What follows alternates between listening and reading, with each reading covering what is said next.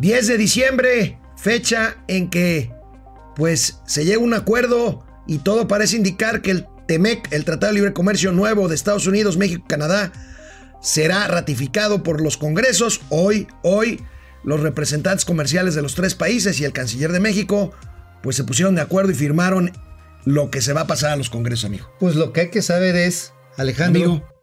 Lo que hay que saber es qué es lo que se negoció. La Vamos- letra chiquita, porque vamos la a letra platicar. chiquita, dirían los clásicos, en los detalles está el demonio. Esto es Momento Financiero. El espacio en el que todos podemos hablar. Balanza comercial, Inflación, evaluación, tasas de interés, momento financiero, el análisis económico más claro, objetivo y divertido de Internet. sin tanto choro. Sí, Y como les gusta, peladito y a la boca. ¡Órale! ¡Vamos, réjete bien! Momento financiero.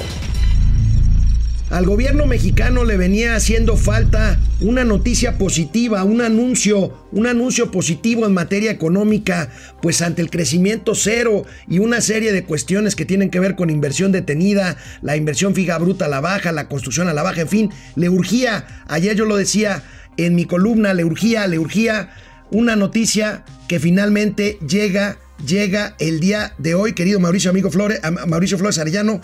Los equipos negociadores de México, Estados Unidos y Canadá se reúnen y además en México para anunciar este acuerdo que falta, falta porque se eh, ratifique por los congresos, pero eso parece ser que ya está descontado. Ahorita vamos a ver por qué. Mira, yo creo que hay que darlo por sentado que se va a firmar. Sin embargo, insisto, la letra chiquita. Al rato Ahorita lo vamos a ver, al rato a les ver. cu- Al rato les cuento un chiste que vas a querer poner eduquiñero. Ya lo sé. Edu Cuñero. Edu Cuñero, sí. Porque aquí lo que tenemos que ver es qué es lo que se tuvo que ceder. Ayer les platicamos aquí un momento financiero acerca de que finalmente se iba a reabrir el tratado de... Y sí, se reabrió.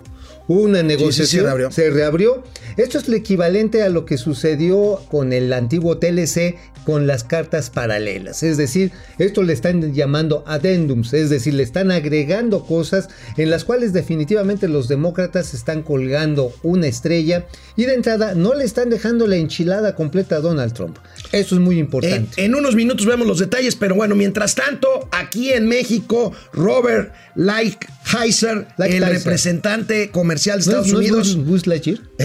se parece. Cristia Freeland, que ahora es vicecanciller, Muy muy guapa. canadiense, que, pero que estuvo a cargo de las negociaciones comerciales durante dos años. Y hasta Jared Kushner, el yerno, el primer yerno de la nación americana.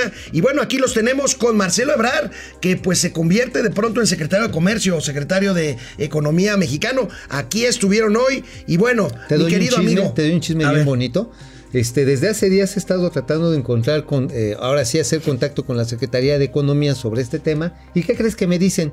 No, ¿qué crees? Ese tema ya lo lleva a Cancillería. ¿Y entonces qué lleva doña Graciela? tú? Pues este, la gracia nada más, porque este, de ahí en fuera, pues realmente algo importante que hay que recordar, el TLC se negoció desde lo que era la Secretaría de Comercio y Fomento Industrial en aquel momento. Sí, sí, sí. Ah, Ahora, el TEMEC, el nuevo TEMEC, lleva dos años en negociación.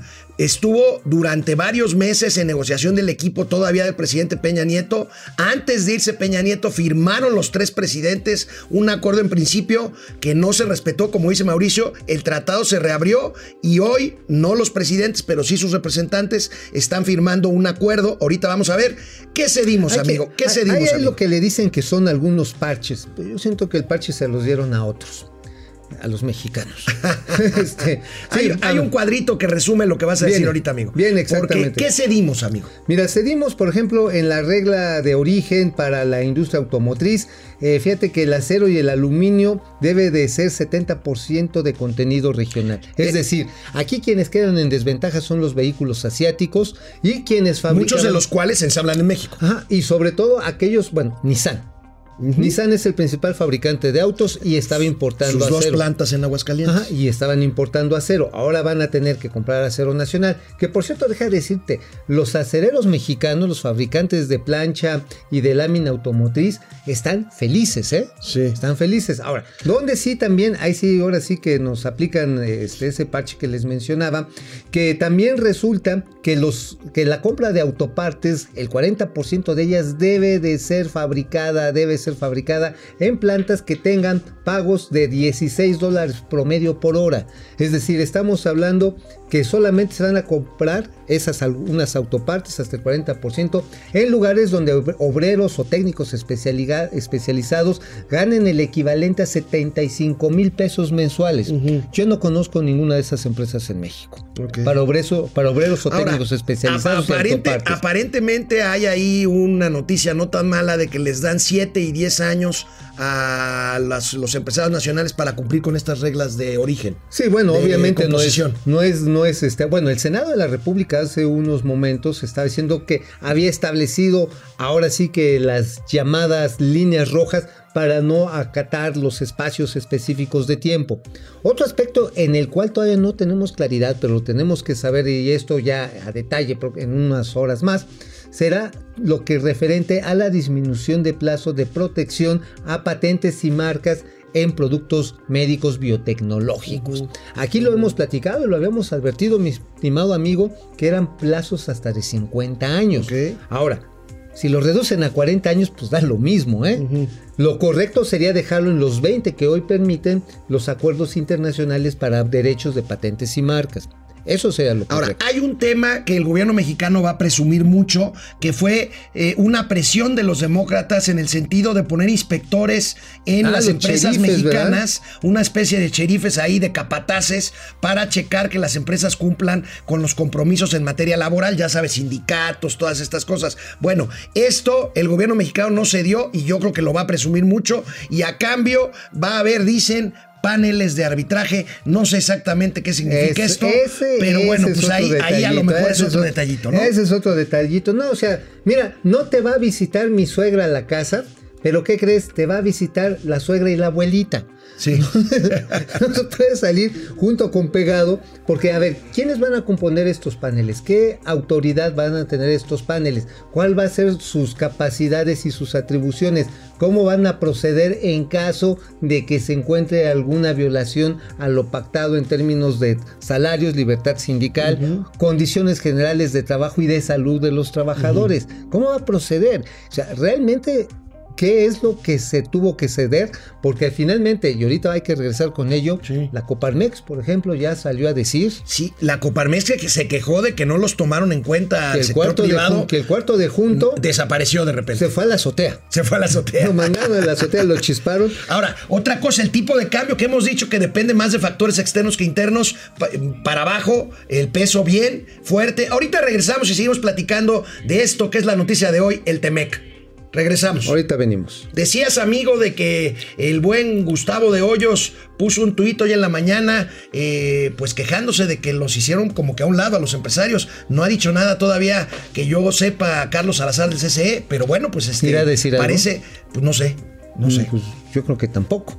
Pero mira, quien me extraña que se haya quedado calladito y no quiera responder nada es Moisés Calac.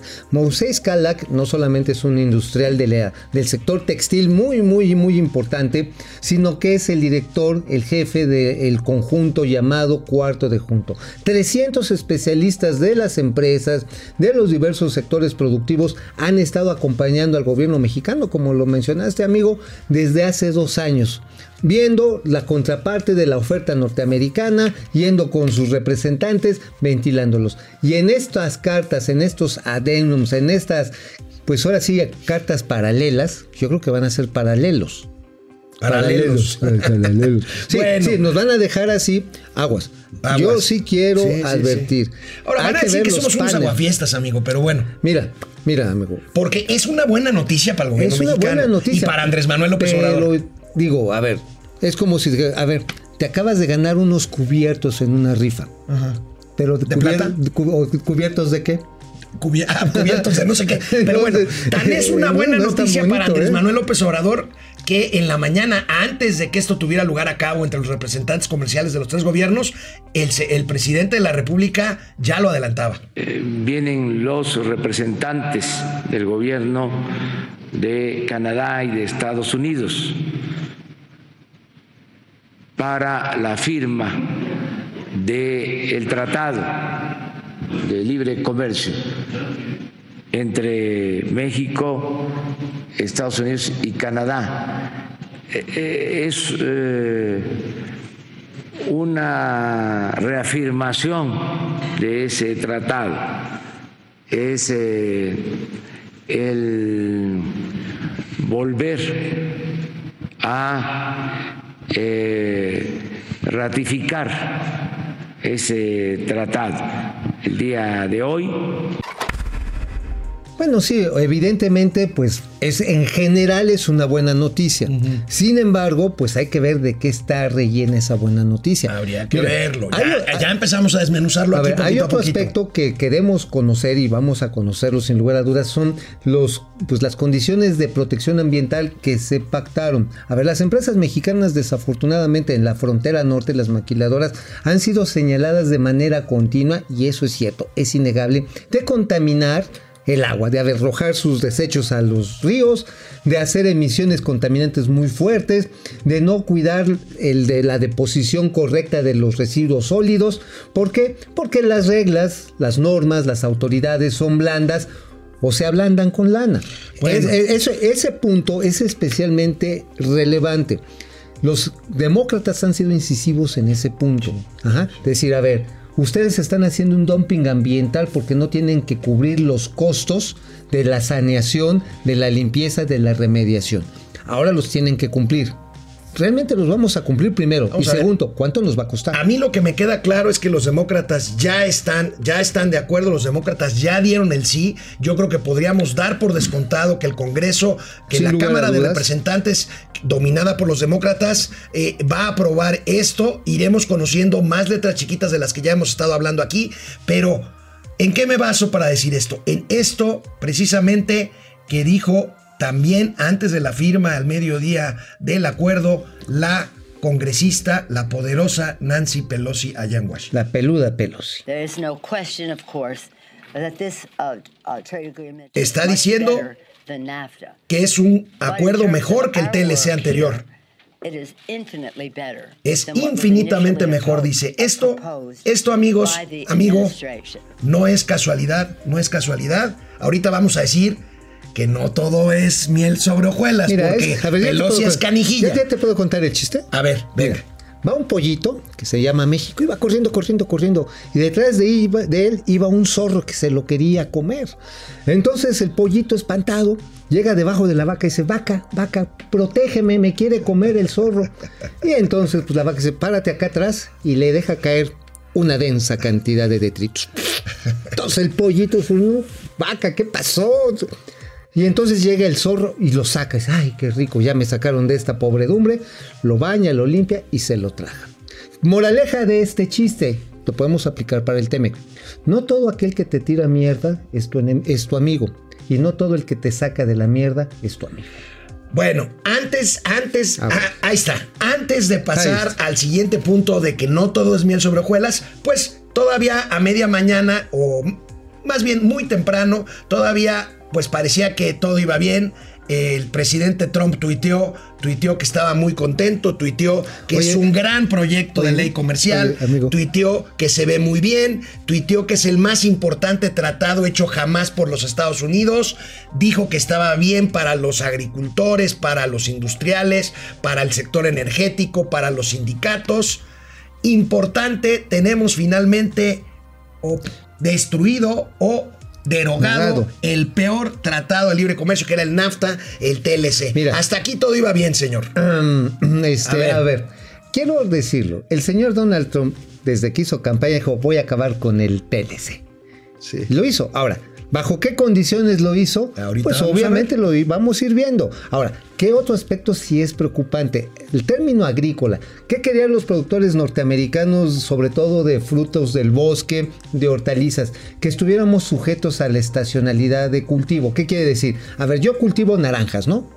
Ahí tú mandas las naranjas, las recibes acá, pero cuando las naranjas dejo de yo producirlas, entonces te compro.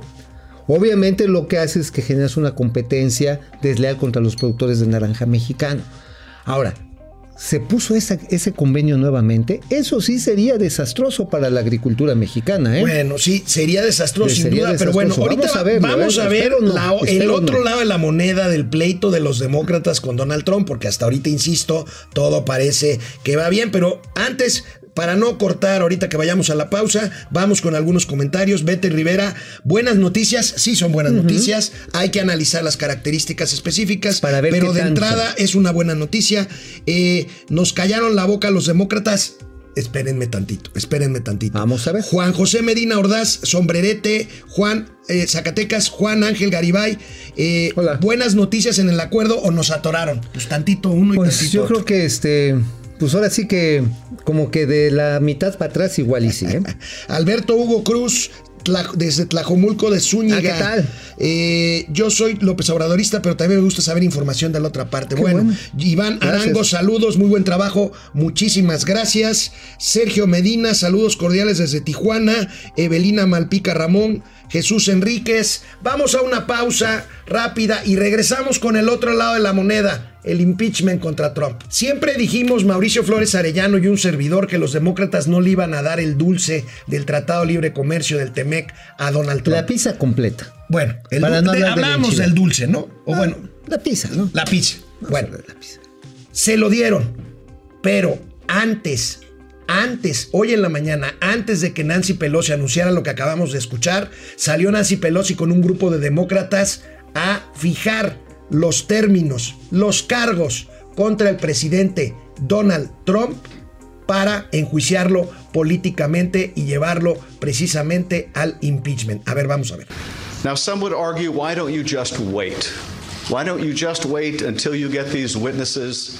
Ahí estamos escuchando a un representante de los demócratas, ahí tenemos a Nancy Pelosi a un lado, y pues están simple y llanamente diciendo que no le dieron el dulce completo, Que quieren ver fuera a Donald Trump. lo van a enjuiciar, lo van a enjuiciar por dos, por dos delitos.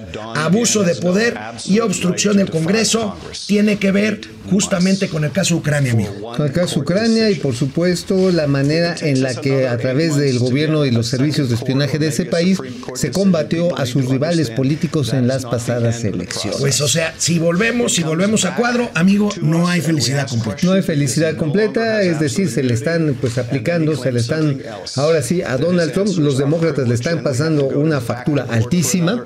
Y esto, repito, en el proceso mismo de aprobación de firma, ya así que quede firmadito, ahí es donde vamos a podernos llevar todavía algunos meses. Y perdóname, amigo, No pero hay no, que no puedo evitar, no puedo evitar recordar dos hechos recientes aquí en México.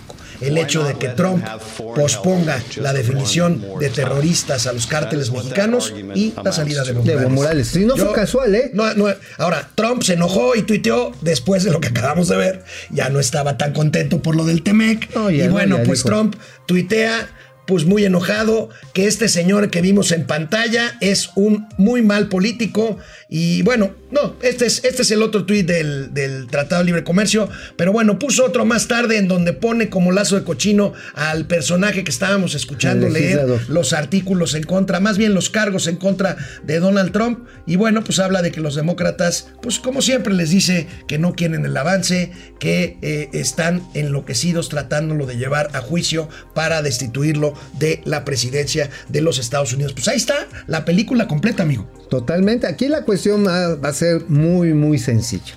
A ver, ya se ratificó, ya lo van a firmar los representantes del Poder Ejecutivo. Los del Legislativo en México lo van a firmar luego, luego. Los canadienses van a esperarse a que firmen los americanos. Pero los americanos, los estadounidenses, se van a trenzar como guajolotes del moco. Ya lo vimos por el tema del impeachment, el la, del desafuero de Donald Trump es el eje sobre el cual cuando el Poder Ejecutivo, cuando precisamente el señor Robert Lighthizer lleve el- este acuerdo para que lo signe la mayoría demócrata, que ya está pactado, digan, ok, sí, pero primero vamos a ver que el señor Donald Trump se salga Bueno, de la Casa Blanca. Pues sí. Ese. Que no creo que lo logren, pero va a ser un tema que va a pesar y va a estar Ajá, duro y dale estar- durante estar- toda la campaña No, y va a estar pesando sobre la firma definitiva y la instrumentación Que, que de bueno, este acuerdo. aseguran de que esto se va a firmar el próximo 18 de diciembre en el Congreso, ¿eh? Pues, aseguran. Pues aseguran. Este, a ver, vamos Bueno, a ver. A mi yo, hermana, yo creo que a mi- Pelosi. a, mi hermana le aseguraron que se casaban Bueno, con yo ella. creo que Pelosi no hubiera salido a decir hoy lo que dijo en el sentido de que era el mejor acuerdo Mira, son comercial posible. tú ya lo. Está bien, Ya está bien. Vamos a ver, pero no antes de pasar al siguiente tema, más, más, más comentarios. Más. Jesús Enríquez, a, a México, ¿qué nos convenía más, el TLC o el TEMEC? Yo sigo pensando que el El TLC. TLC era mucho más generoso en ese sentido. Juan Murguía, hola, Ere Reina. Eh, hola chicos, Hola, preciosa. Betty Rivera de la Vega, Ebra es el mole de todos los chiles del presidente. bueno, Edu, eh, El bueno, chile de todos los moles. Este, Rui Norochi, Marcelo Ebra, secretario de Marinas Internacionales, Julio Michelena, saludos desde Guadalajara. A muchos no les gustó la publicación que hicieron del IMSS y de, y de AMLO. Pues no, sí recibimos muchos comentarios Sí, claro. sobre el empleo y sobre incluir o no a los chavos. Este, ¿qué más? Bueno. Eh, a ver, amigo. Oye, amigo, pues mira, antes de que nos vayamos, quiero reiterar, porque aquí lo dijimos primero. Aquí fue una exclusión interplatanaria intergaláctica. La iniciativa para militarizar los puertos mexicanos. Parece que la, posponia- la posponieron, la pospusieron. ¿O tú qué pospusiste? No, a ver, productor, por favor, pero pospusieron, pospusieron esta. Por favor. Eh, ¿Qué argumentan, amigo? ¿Qué argumenta Mario Delgado para posponer esto que, no- habían, que habían hay- presentado tan Que no hay acuerdo todavía con la Marina Mercante. Hay protestas de los marinos mercantes de los colegios. En Veracruz están parados de uña. En Tamaulipas están parados de uña. En la costa del Pacífico también. La Marina Mercante dice, a ver, nos van a quitar la capacitación, nos van a quitar también la parte de adiestramiento, el tipo de embarcaciones que deben de ser reguladas. Y algo muy importante, amigo. Las obras que se ejecutan dentro de los puertos Ahora, son amigo, millonarias. ¿No es esto parte de la estrategia de seguridad del gobierno de querer militarizar los puertos para poder controlar así el trasiego de drogas Es a, una través, parte. a través de los que llega mucha droga, sobre Sí, todo sí, ah, precursores de droga llegan a través Mira, de Manzanillo, a eso, través de eso ya Cruz. se hace, eso ya se hace y existe la tecnología para encontrarlos, para detectarlos. El mismo análisis de los pedimentos aduanales. Sin embargo, ahora quieren la sobrevigilancia de los envíos. Si no se hace correctamente, amigo, podemos colapsar el comercio Bueno, internacional. Amigo, un ¿eh? último tema. Eh, hoy la nota principal de reforma habla de una lluvia de amparos contra la ley de extinción de dominio. Y hoy el presidente de la República se refirió también a esto en su mañanera. Y, ¿Y a qué ver, dijo? a ver si todavía nos da tiempo a comentarlo. ¿Qué Veamos. dijo? ¿Qué dijo? Nosotros consideramos de que deben de retenerse esos bienes, que esa ley hacía falta y que si al término del juicio resulta de que son inocentes y se les tiene que devolver el bien, que se haga a partir del avalúo que por ley se tiene que llevar a cabo. No se podía tocar el bien hasta que terminara el juicio. La ley de extinción de dominio lo que establece es que se eh, asegure el bien, se hace un avalúo, se remata, se vende, se subasta, se entrega al pueblo lo que se obtiene y si termina el juicio Amigo, aquí el tema sigue siendo de. Se acabó la presunción de Se inocencia. acabó la presunción de inocencia y se acabó el que te puedan quitar un bien después de un juicio. O sea, Exactamente. se puede hacerlo durante el juicio. Esto es delicado. No es muy delicado porque a final de cuentas tú no puedes agarrar y declararte inocente y que no afecten tus bienes porque de principio eres culpable. Al acabarse el principio de presunción de inocencia, amigo, pues se queda comprometida una de las principales garantías constitucionales. Bueno, vamos a ver, mañana seguiremos comentando de este tema. Por lo pronto les agradecemos mucho que hayan acompañado a esta emisión de Momento Mañana les Financiero, platicamos más. Economía y Finanzas para que todo el mundo les entendamos. Gracias. Vamos, réjete bien. Momento financiero.